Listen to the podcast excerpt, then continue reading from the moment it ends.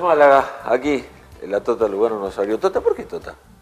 ¿Por tu papá? Y sí, ¿no? viene por mi viejo, viene de algo de, de mi pueblo, de mi ciudad, este, de mi padre, de chiquito, o sea que son cosas que, que uno va heredando de, eh, de un pueblo chico y bueno, que Te, te, te queda llaman- para toda la vida. Te llaman todos así. Sí, sí, en el pueblo soy la tota, la, la totita soy, ¿no? Todavía, ¿no? Ya con 32 firulos, soy todavía la totita y, y bueno, este, obviamente el fútbol después me fueron descubriendo y, y me quedó ese apodo. Ya está, después ya lo Hasta en. Turquía me decían tota. No me digas. No sabía ni por qué y me decían tota, así que... Allá, allá en Uruguay, ¿dónde empezaste? En Uruguay. En Uruguay, en realidad yo jugué, el caso mío es bastante a contramano del resto de los jugadores de fútbol, ¿no? Porque yo jugué hasta los 18 años en, en mi ciudad, o sea, totalmente amateur, en, en la Libertad de Gailón, en el equipo de mi barrio, donde, bueno, practicabas una vez por semana y jugaba los domingos y, bueno, entre semana, evidentemente, que estudiaba y trabajabas un poco. Y a los 18 años este, fue que, que, bueno, me vinieron a buscar ahí y fui a, a programa nacional. Bueno, eh, prácticamente quedé y en pocos años... este, Ahí nomás, enseguida sí, subiste. enseguida, sí. Un, un caso normal porque hoy ya evidentemente era muchacho. Ya 18 parece como que sos. Ah, sí, sí, más sin tener toda la etapa, este, vamos a decir, de inferiores, de entrenar todos Claro. los días. O sea que este, fue medio...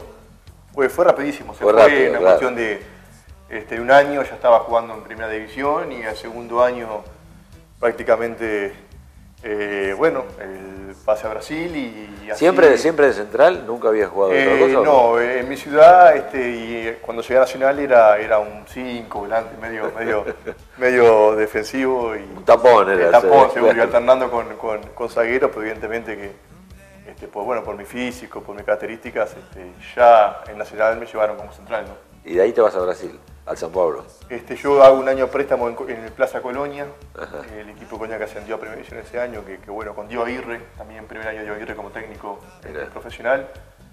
Este, bueno, que en realidad ese fue mi año de despegue porque jugué todo el año en la primera, este, bueno, con 20 años ya fui capitán de- del equipo de primera, donde fuimos vicecampeón uruguayo, algo inédito para un equipo de interior en aquella época. Este, estuvimos a un punto de entrar en la Libertadores, este, se perdió para el Fénix de Carrasco en aquel entonces. Este, bueno, en el año se le ganó dos veces a Peñarol, se le ganó a Danubio, se hizo una campaña tremenda, fue algo que, bueno, que se, se recuerda mucho hasta, hasta hoy en la ciudad y en el país.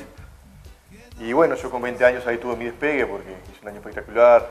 Este, bueno, comencé con muy joven, ya fui capitán del equipo.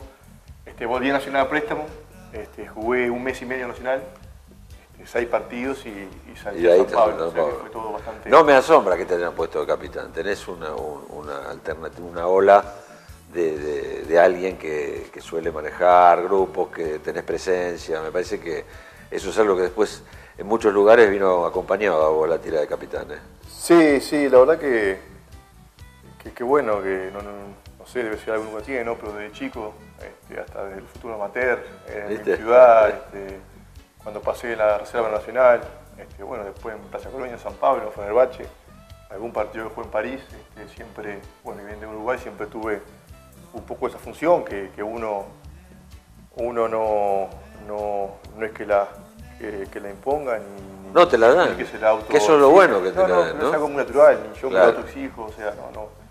Se va dando natural, se ve que este, ya tenemos una manera de pensar y de ver las cosas que hace que, que, bueno, que, que entres en los grupos este, de una manera diferente. ¿no? Sos un líder, de esto está claro.